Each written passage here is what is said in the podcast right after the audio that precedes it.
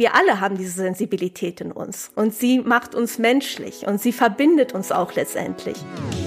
Echt und unzensiert. Der Podcast mit Tiefgang von GoFeminin. Ja, hallo und herzlich willkommen zu einer weiteren Folge von Echt und Unzensiert. Ich bin's Tino und in der heutigen Folge sprechen wir über Hochsensibilität. Wann gilt ein Mensch überhaupt als hochsensibel? Wie geht man mit einer eigenen Hochsensibilität am besten um? Und worauf sollte man im Umgang mit hochsensiblen Menschen vielleicht auch unbedingt achten? All diese Fragen und noch viele mehr beantwortet mir meine heutige Gesprächspartnerin.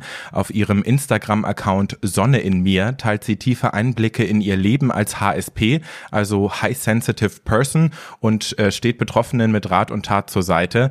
Ich freue mich sehr, dass sie da ist. Jessica Stellwag ist zu Gast. Grüß dich. Ja, hi Tino, freue mich, dass ich hier sein kann. Ich freue mich auch riesig, dass du da bist. Wie geht's, wie steht's? Oh, alles super, ne? Das Leben läuft. Das sage ich auch immer. läuft immer, immer mich, vorwärts. Hammer. Immer wenn mich jemand fragt, wie, wie geht's, dann sage ich auch immer, Leben läuft. Das bringt ja, immer ganz Leben gut auf ist den immer Punkt. im Wandel, immer am Ändern, immer was Neues. So gehört sich das. Ja, Hammer.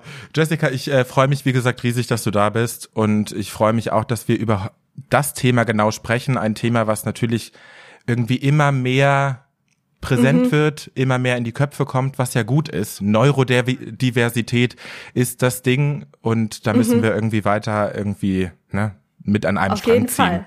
Ja. Ja, ich würde sagen, wir steigen. Thema. Ja, voll. Wir steigen jetzt auch direkt ein. Ich würde sagen, die erste Frage, die vielen unter den Nägeln brennt, ist die klassische Frage, woher erkennt man überhaupt, dass man hochsensibel ist? Was sind typische Anzeichen? Ja, also zunächst mal, es ist keine Diagnose, weil es keine Krankheit ist. Also man geht jetzt nicht zum Arzt und kriegt die Diagnose, du bist hochsensibel, sondern Hochsensibilität ist halt ein Persönlichkeitsmerkmal.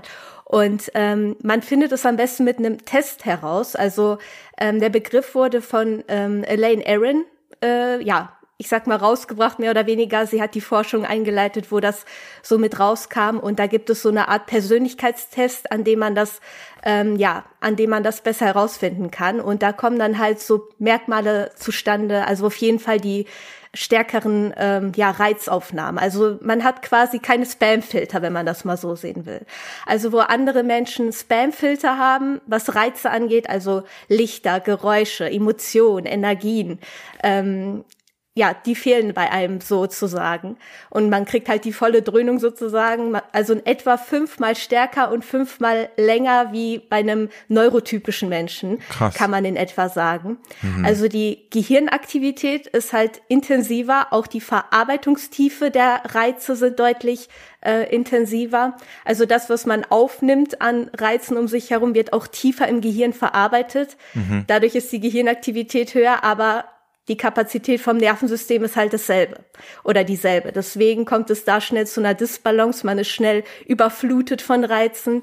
Also ganz typisch, wenn man mal in die Stadt geht und einfach ja, alles zu viel wird, die ganzen Lichter, die ganzen Geräusche, die ganzen Emotionen. Und ähm, ja, das ist der erste Anhaltspunkt, dass man halt sehr ja sensibel auf sensorische Reize reagiert, wie Lichter, wie ähm, auch Stoffe auf der Haut, dass man da direkt mal das Etikett hinten rausschneidet, weil es einen die ganze Zeit stört. Ja. Also solche Kleinigkeiten einen schon triggern. Ich glaube, es gibt auch drei verschiedene Arten von Hochsensibilität. Ja, es gibt eigentlich eine Art von Hochsensibilität, aber man kann zwischen drei Formen unterscheiden. Es gibt die sensorische Hochsensibilität. Also das ist, wie gesagt, wenn man auf sensorische Reize wie Lichter, Geräusche stark reagiert. Dann gibt es die emotionale Hochsensibilität. Da reagiert man halt sehr auf Emotionen, vor allem von anderen. Also man kann sehr empathisch, man ist sehr empathisch, man kann sehr gut Emotionen anderer wahrnehmen, selbst wenn sie versuchen, die zu verstecken. Man spürt sofort, wenn etwas im Busch ist, wenn jemand lügt, wenn ähm, ja jemand eine Show abzieht, nicht authentisch ist, das spürt man einfach direkt. Und auch die Energien anderer saugt man oft auf wie so ein Schwamm. Und dann gibt's noch die kognitive Hochsensibilität. Das ist halt, wenn man so ähm, logische Aspekte schnell verknüpfen kann. Und ich sag mal, ja, logische Information, ähm, auch mathematisch sehr, ähm, ja, ich sag mal, hochtalentiert ist. Das ist dann schon die Richtung Hochbegabung, Ja. dass man dort sehr sensibel ist. Aber man kann auch alle drei Formen haben oder nur zwei oder eine. Also da unterscheidet man nicht unbedingt, aber man kann verschiedene Sensibilitäten für verschiedene Dinge sozusagen haben, ja. Mhm. Wie, wie war das bei dir? Wann hattest du so einen Schlüsselmoment, wo du gemerkt hast, ach, Hochsensibilität, das könnte die Antwort auf all meine Probleme sein? Ja, also ich glaube, alle, die hochsensibel sind, merken es von Geburt an. Man, mhm. ist ganz typisch dieses Alien-Gefühl, weil man von klein auf merkt, wieso spüre ich das jetzt und die anderen nicht? Wieso macht das die anderen glücklich und mich stresst es irgendwie einfach nur? Hm. Und äh, man trägt dieses Gefühl ein Leben lang mit sich. Und bei mir war dieser Knackpunkt vor circa zehn Jahren. Ähm, da habe ich jemanden kennengelernt, der auch hochsensibel war, was ich damals nicht wusste. Mhm. Und äh, derjenige hatte einen Artikel auf seinem Laptop äh, aufgeklappt und ich habe diese Zahlen gelesen und mir wurde erstmal komplett schwindlig, weil ich dachte, da schreibt gerade einer über mein Leben. Also alles, wo man immer dachte, man ist der einzige Mensch auf der ganzen Welt, der so fühlt, der so denkt, alles dort beschrieben. Krass. Ähm, war auch ein Artikel von Elaine Aaron, also die Begründerin sozusagen des Begriffes. Ähm, und genau, ich habe dann einen Test gemacht und noch mehr gelesen und ähm, das war eine Wendung, eine riesige Wendung, weil in dem Moment, wo man auf diesen Begriff trifft, hört man auf, gegen sich selbst zu kämpfen, weil vorher einem immer eingeredet wird, man wäre krank. Das darf nicht sein, das ist nicht gut, das musst du unterdrücken. Hm. Ähm, ja, weil in der Gesellschaft ist halt alles auf höher, schneller, weiter ausgerichtet, auf diese Ellbogengesellschaft, dass man ähm, ja hart und kalt manchmal sein muss, um irgendwie voranzukommen. Und ähm, ja, da, wo man diesen Begriff einfach hört, fängt man an, sich selbst anzunehmen, sich selbst mehr anzunehmen und fängt an, ja, also da fing wirklich die komplette Veränderung an, in die andere Richtung zu sehen, ja. mich selbst anzunehmen, nicht mehr gegen mich selbst zu kämpfen, sondern zu sagen, okay, ich bin richtig und ich muss nicht mich ändern, sondern mein Umfeld ändern, mein Leben ändern, dass es sich an mich anpasst, dass ich aus, von innen nach außen lebe und nicht mehr andersrum. Ja. Und genau.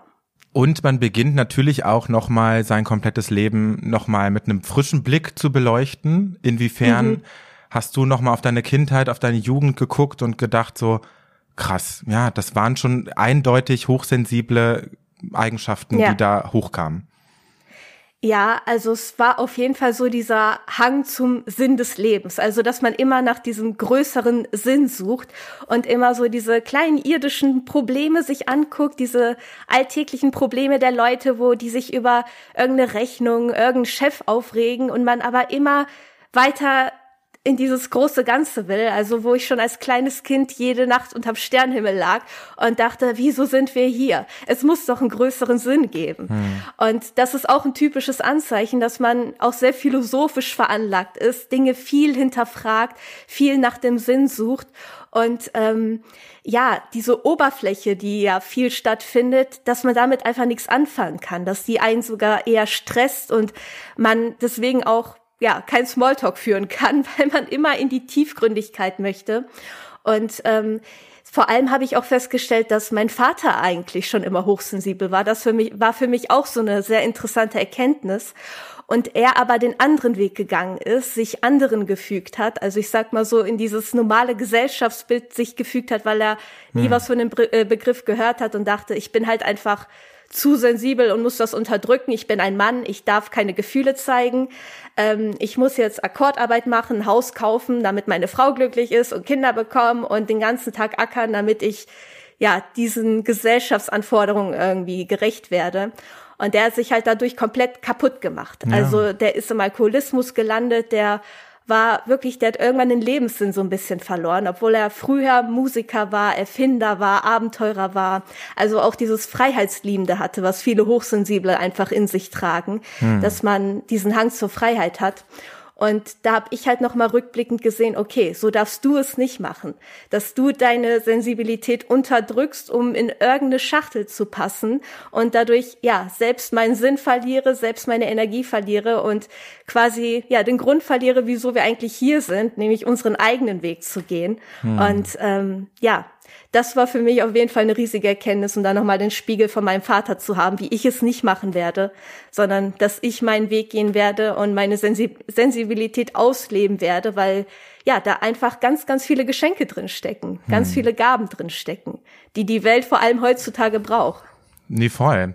Also es klingt danach, dass äh, Hochsensibilität ganz klar vererbbar ist. Mhm. Ja. Genau, es ist ein genetisches Phänomen. ähm, wird also auch vererbt. Jedoch gibt es auch die Fälle, wo es im Nachhinein ausgelöst wird durch eine Traumatisierung. Denn wenn wir ein Trauma erleben, dann findet auch eine ja, Übersensibilisierung unseres Systems statt. Jedoch kann man da nicht immer ganz klar unterscheiden, weil hochsensible Menschen auch mehr zu ja, Traumata neigen dadurch, dass man halt alles so intensiv spürt, denn Klar. ein Trauma ist nichts anderes wie eine Überlastung des Nervensystems, wo wir uns komplett ausgeliefert gefühlt haben. Also es muss nicht unbedingt direkt Gewalt, Missbrauch oder Krieg sein, sondern das kann auch eine schlimme emotionale Situation sein, die ein Trauma in uns auslöst, weil ja unser Nervensystem einfach zu überlastet war und dadurch ja diese Energie, Traumaenergie im System gespeichert wird. Und das löst halt auch wiederum eine ja, Übersensibilisierung äh, aus wodurch man halt, ja, den Radar viel aufmerksamer im Außen hat. Deswegen klar. kann man da nicht ganz klar unterscheiden, aber macht letztendlich auch nicht den riesigen Unterschied, weil es ja dieselben Auswirkungen sozusagen hat. Aber wie gesagt, ich will nochmal hervorheben, es hat auch sehr, sehr viele positive Eigenschaften, diese Sensibilisierung. Denn ja, viele sehen es als Fluch ist aber tatsächlich ein Segen, vor allem in unserer heutigen Welt, so, so, so wichtig, hm. wo man sieht, wie viele ja, Informationen, Nachrichten, Reize auf uns herunterprasseln. Also es ist wirklich unfassbar und ja, wo die Leute auch irgendwo abstumpfen zum gewissen Maße. Also ich war letztens zum Beispiel zum ersten Mal bei TikTok drinne vor ein paar Monaten und ja. ich, also mir hat der Kopf hat sich gedreht nur. Das ging alle paar Sekunden, zack, zack, zack, zack, zack. Also selbst wenn man Netflix aufmacht, wo dann jeder Film direkt anspringt, wenn man irgendwie drüber äh, geht. Also es ist wirklich Wahnsinn, was die Menschen inzwischen äh, für eine Desensibilisierung äh, durchlebt haben, wo es immer nur eins nach dem anderen irgendwie kommt und man gar keine Zeit hat, irgendwie über sich nachzudenken, zur Ruhe zu kommen, wieder im Moment anzukommen. Voll, ja. du hast einmal gesagt, so die Menschheit geht immer weiter weg von dem Natürlichen und das macht so Sinn und bringt es, glaube ich, auch so gut auf den Punkt, ja. Ja, absolut. Denn ich sag mal, diese Desensibilisierung oder die Sensibilität beherbergt ja auch unser Bewusstsein. Also wenn wir bewusst, sein, äh, bewusst sind, dann sind wir sensibel. Und wenn wir nicht bewusst sind und unbewusst sind, dann leben wir immer nach fremden Vorstellungen. Dann leben wir nach dem, was unsere Erziehung uns sagt, die Gesellschaft uns sagt, die Eltern, der Chef uns sagt, verlieren uns komplett selber und ja, letztendlich verlieren wir die Menschlichkeit auf Dauer. Denn den Menschen macht die Sensibilität, die Emotion aus. Hm. Ja. Gibt Zahlen dazu, wie viele Menschen hochsensibel sind? Ja, man spricht von 20 Prozent in etwa.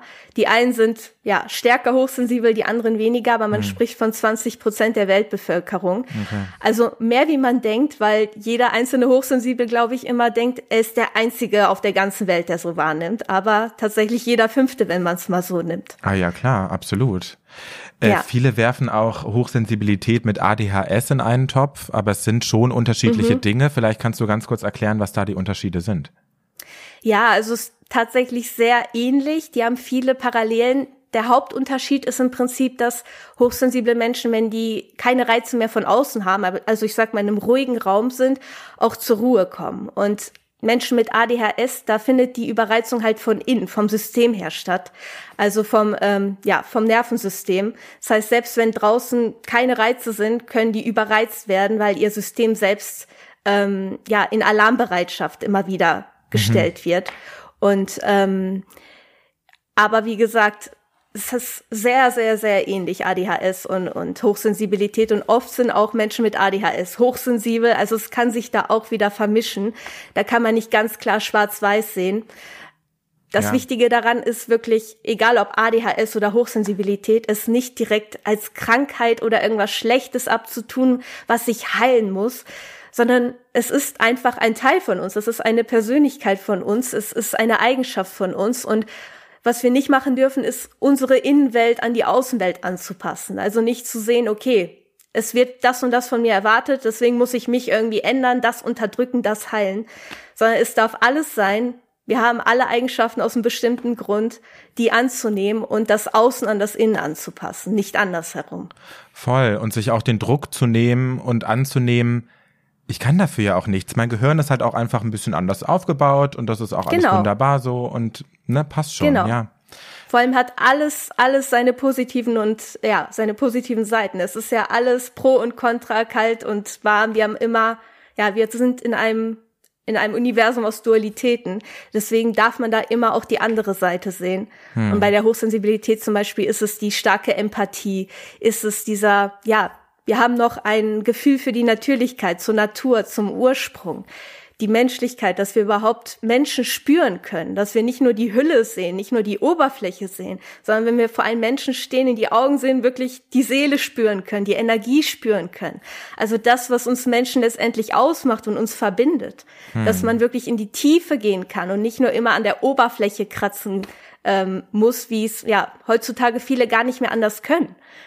Und ja. einfach wieder da die Menschen mehr hinzuführen, dass wir alle ja wir alle haben diese Sensibilität in uns.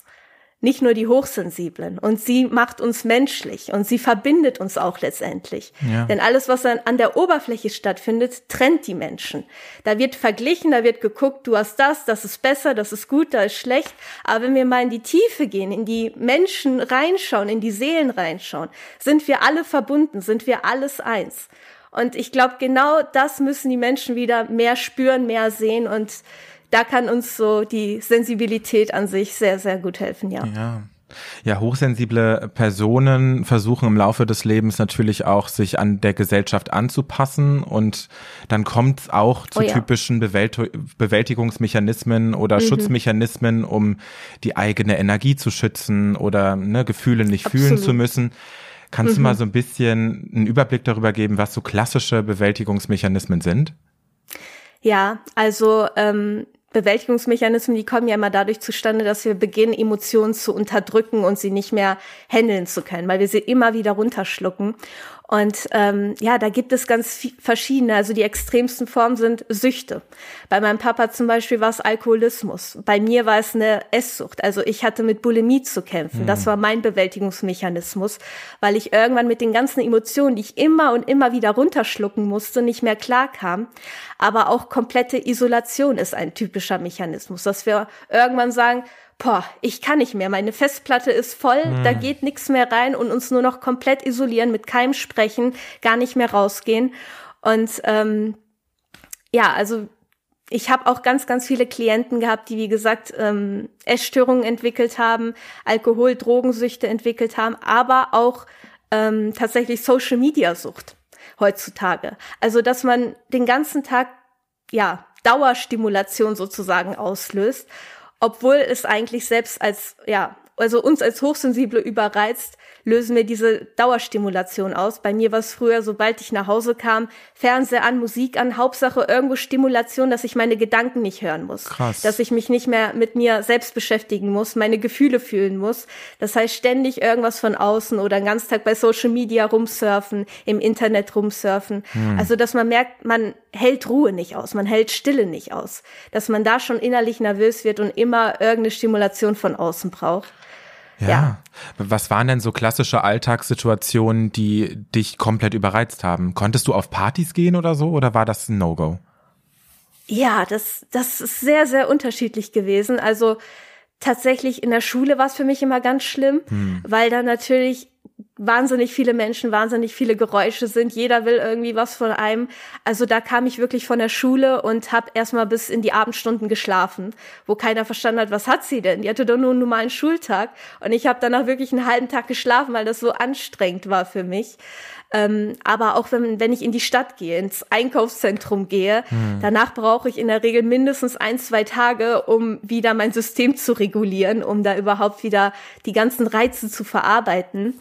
Und mit Partys war es tatsächlich ganz unterschiedlich. Ähm, es kam drauf an, wenn es etwas war, wo es ja in meiner Energie war, wo meine Musik lief, wo die Menschen um mich herum meine Energie hatten, mhm. dann bin ich so in die Energie eingetaucht. Da waren die Reize so um mich herum ausgeblendet. Ähm, das kennt bestimmt jeder. Wenn man seine Musik hört, dann taucht man in diese Welt ab. Dann nimmt man auch nicht mehr einzelne Lichter, einzelne Menschen oder so um sich herum wahr. Ja. Denn ja, auch das macht hochsensible Menschen besonders aus, dass sie sehr eintauchen können in Filme, in Musikwelten, in Kunst, ähm, auch in Gespräche. Wenn man Gespräche hat, wo man merkt, das ist meine Schwingung gerade, dass man da komplett eintaucht und dann diesen Tunnelblick bekommt. Und dann machen diese Reize drumherum auch nicht mehr so viel aus, ja. Ja. Was sind denn deine SOS-Tipps für einen Moment, wo man gar nicht klarkommt, wo man sich, ne, wo mhm. die Überforderung, wo der Stress überhand nimmt? Mhm. Also zunächst mal die Fühler aus dem Außen nach innen richten. Denn wir haben immer die Fühler draußen so von Natur aus und die erstmal nach innen richten. Die Atmung zum Beispiel ist dabei ein super Mittel oder ein Tool, um überhaupt wieder zu sich zu kommen. Denn verbinden wir uns mit unserem Atem, verbinden wir uns auch wieder mit uns, da wirklich einen Fokus auf die Atmung wieder zu werfen. Ja. Und sonst mache ich immer gern so einen Körperanker. Also wo man seinen Fokus auf eine Sache wieder richtet also bei mir sind es immer die Füße auf dem Boden, weil dann zusätzlich diese Erdung stattfindet und wirklich mit dem Fokus mit den Füßen auf dem Boden bleiben. Vielleicht noch visualisieren, wie da so Wurzeln in den Boden aus den Füßen hineinwachsen, also mit Visualisierungen mhm. äh, arbeiten oder sich vorstellen, dass gerade eine Schutzkugel um einen herum ist, die alle Reize gerade ähm, ja fernhält. Da wirklich mit Visualisierungen arbeiten und ähm, ja da einfach wieder in diese Innenwelt zu kommen. Ja. Und ähm, genau, ja. Mhm. Welche Rolle spielt Therapie bei der ganzen Sache? Würdest du sagen, das ist ein essentieller Baustein? Weil wenn wir nochmal zurückdenken, ne, hochsensible Menschen tendieren schnell dazu, Traumatisierungen in der frühen Kindheit natürlich auch vor allem mhm. entwickelt zu haben. Und das verletzte innere Kind ist, glaube ich, auch so ein typisches Ding, was da eine Rolle spielt. Ja. Wie, mhm. wie würdest du das einschätzen? Also ähm, ja, da ist ganz wichtig zu sehen, dass nicht die Hochsensibilität therapiert wird, sondern die Folgen, dass wir ein fremdbestimmtes Leben geführt haben. Mhm. Und da ist es auf jeden Fall wichtig, wie du schon gesagt hast, aufgrund dieser Traumatisierung, die häufig stattgefunden haben. Ähm, innere Kindarbeit hast du schon super gesagt.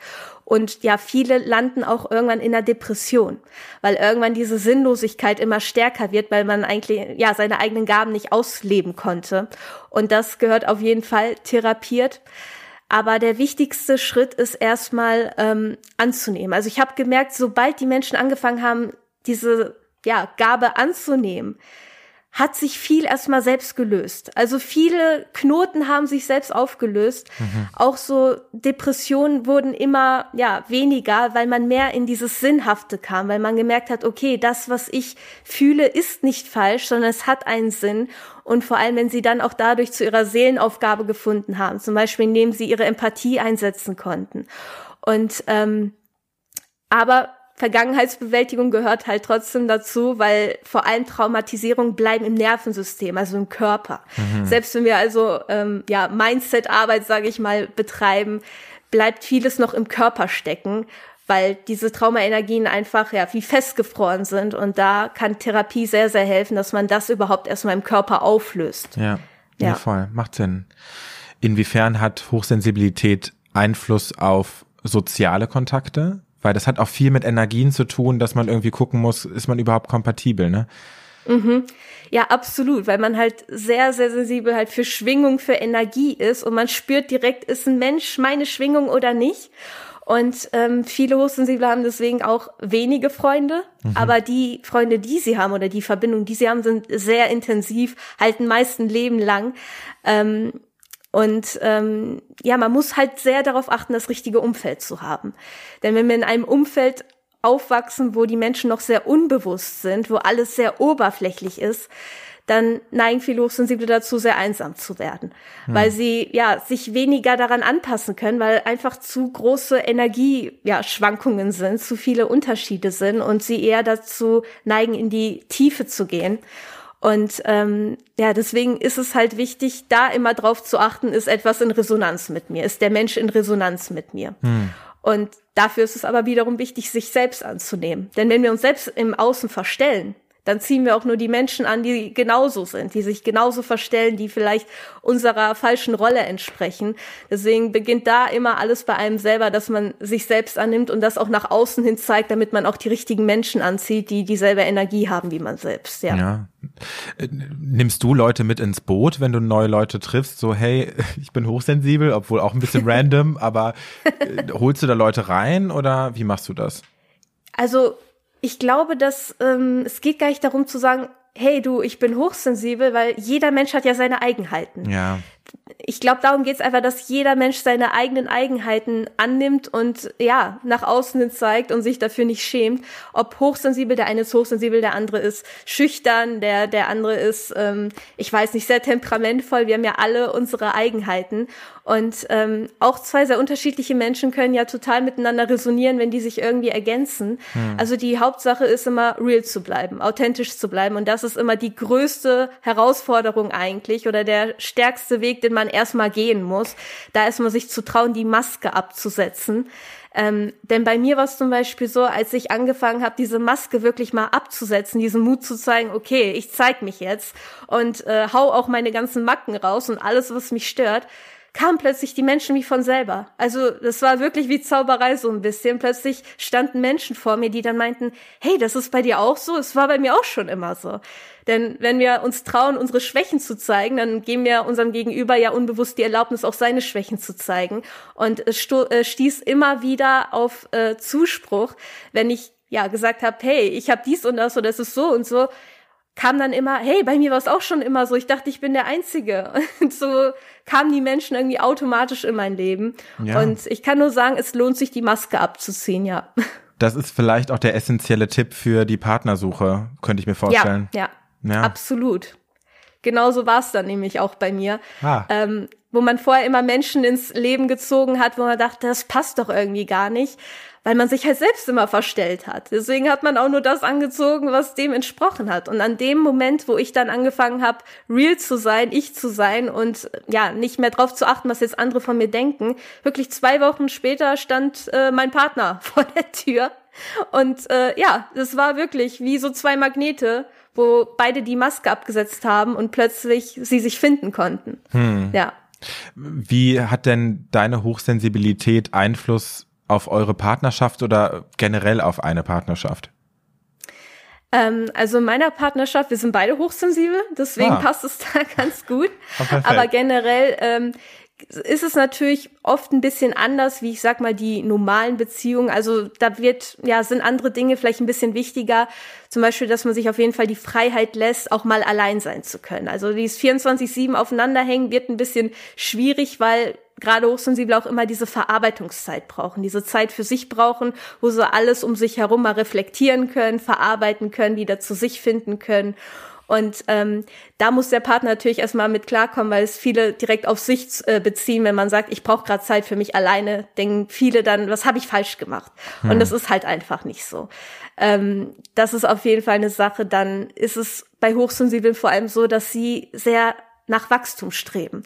Also dieses ich habe jetzt meinen Partner, wir hängen am Wochenende vom Fernsehen und das reicht, das, das geht nicht.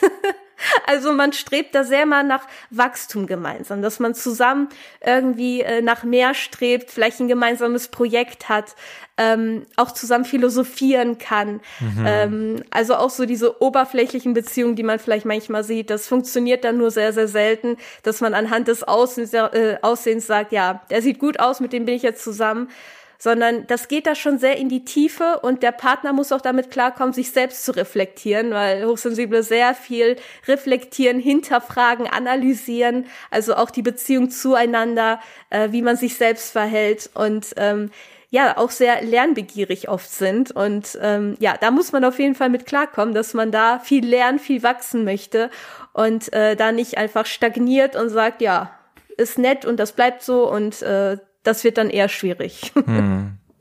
Was würdest du hochsensiblen Menschen raten, die fühlen, boah, meine soziale Batterie ist komplett leer, mhm. aber ich leide auch irgendwie darunter, weil ich würde mir Zwischenmenschlichkeit total wünschen. Mhm. Wie geht man da vor? Wie kommt man da raus?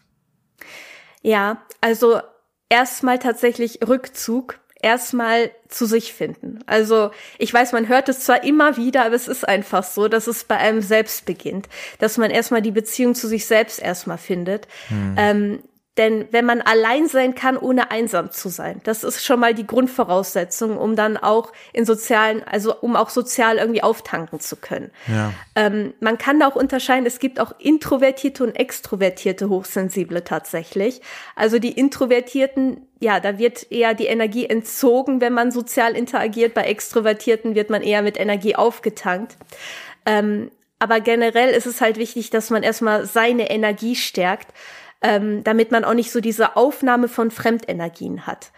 Denn wenn wir noch sehr, ich sag mal, ja, noch sehr viele Themen selbst aufzuarbeiten haben, selbst noch merken, wir sind sehr unsicher, wir haben uns selbst noch nicht ganz aufgenommen, also ja angenommen, meine ich, hm. dann neigt man auch sehr dazu, Fremdenergien aufzunehmen, sich selbst nicht mehr zu spüren. Und da ist es halt wichtig, erstmal seine eigene Energie zu stärken, sich ja. selbst erstmal wieder zu finden und ähm, ja, mit dieser Energie rauszugehen, meine Energie ist genauso stark wie deine und dass da nicht einfach dieser Sog entsteht, dass man alles nur noch aufsaugt, ähm, sondern ja, die Energie stark genug ist, dass sie auch nach außen hin scheint und man sich nicht von den anderen so mitziehen lässt. Ja. Okay, ja, spannend. Äh, dann haben wir noch einen äh, essentiellen Lebensbereich, natürlich der Arbeitsbereich. Und ich glaube, das mhm. ist auch ein Bereich, wo viele hochsensible Menschen wirklich strugglen, weil sie ja. jahrelang sich vielleicht auch was aufgebaut haben, jahrelang sich durchgekämpft haben, aber irgendwie immer wieder merken, es passt nicht und ich bin mhm. am Untergehen. Ja, und ja. Äh, was sind große Herausforderungen in dem Bereich? Wie würdest du das, äh, wie würdest du da Tipps geben? Mhm. Selbstständigkeit. Also man muss sagen, dass Hochsensible brauchen einfach diesen Freiraum, sowohl äh, im Tempo wie auch, dass sie sich zurückziehen können, wenn sie ihren Rückzug brauchen, wenn sie verarbeiten müssen, hm. ähm, wie auch die Selbstständigkeit. Also ähm, ich habe es immer wieder gesehen, dass die Hochsensiblen sich erst richtig ausleben konnten, wenn sie selbstständig wurden. Also dieses Angestellten-Dasein, wo man von irgendeinem Chef den ganzen Tag rumkommandiert hat, sechs, äh, acht Stunden am Tag irgendwo stramm stehen muss und immer nach fremden Vorstellungen arbeiten muss, ist meiner Meinung nach nichts für Hochsensible. Mhm. Also ich weiß nicht, ob es überhaupt für jemanden was ist, aber da ist es auf jeden Fall ganz extrem. Ja. ähm, und das wird einen früher oder später ins Burnout bringen. Ähm, dieses Zeit gegen Geld Modell einfach. Das ist etwas, was nicht funktionieren wird, weil man halt einfach mehr aufnimmt, mehr am Arbeiten ist innerlich. Ähm, wenn man das halt mit dieser Rechnung macht, wir nehmen Dinge fünfmal mehr oder stärker wahr, dann sind, ist ja eine 40-Stunden-Woche schon eine 200-Stunden-Woche. Ja. Und dass man da weniger von diesem Zeit gegen Geld-Modell, äh, dass man da einfach mehr wegkommt. Und in der Selbstständigkeit hast du halt den Freiraum zu sagen, ich brauche jetzt Rückzug.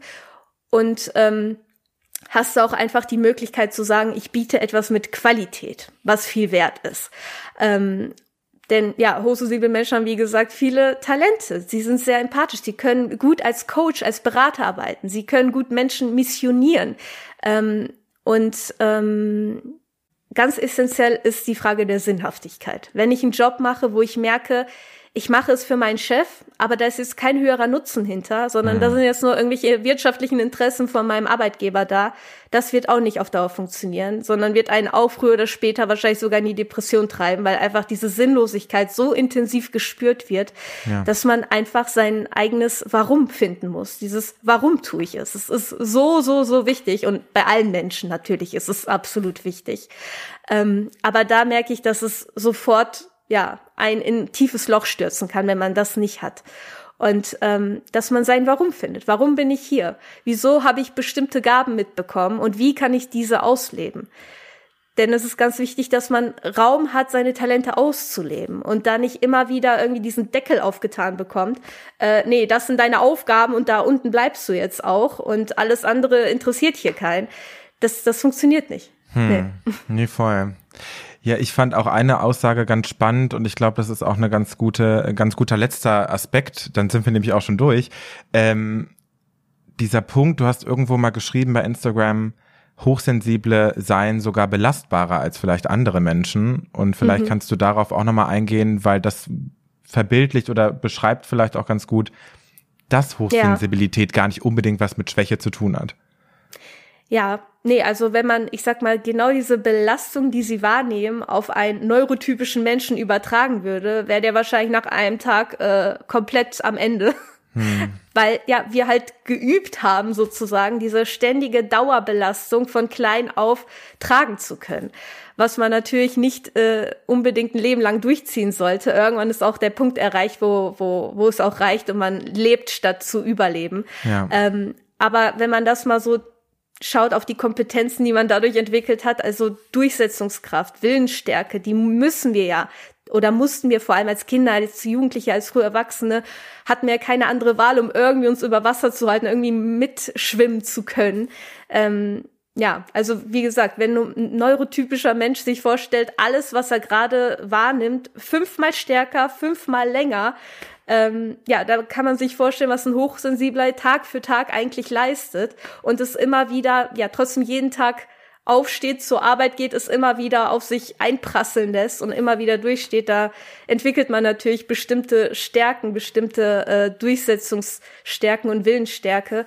Ähm, aber wie gesagt, es sollte trotzdem irgendwann der Punkt kommen, wo man sagt, so genug gekämpft. Wir sind ja, nicht ja. hier, um zu überleben, sondern um zu leben und dann anzufangen, das Außen an das Innen anzupassen, die Umfeld, das Leben an die inneren Bedürfnisse und Gefühle anzupassen und nicht mehr andersrum, immer alles aushalten zu müssen, ja.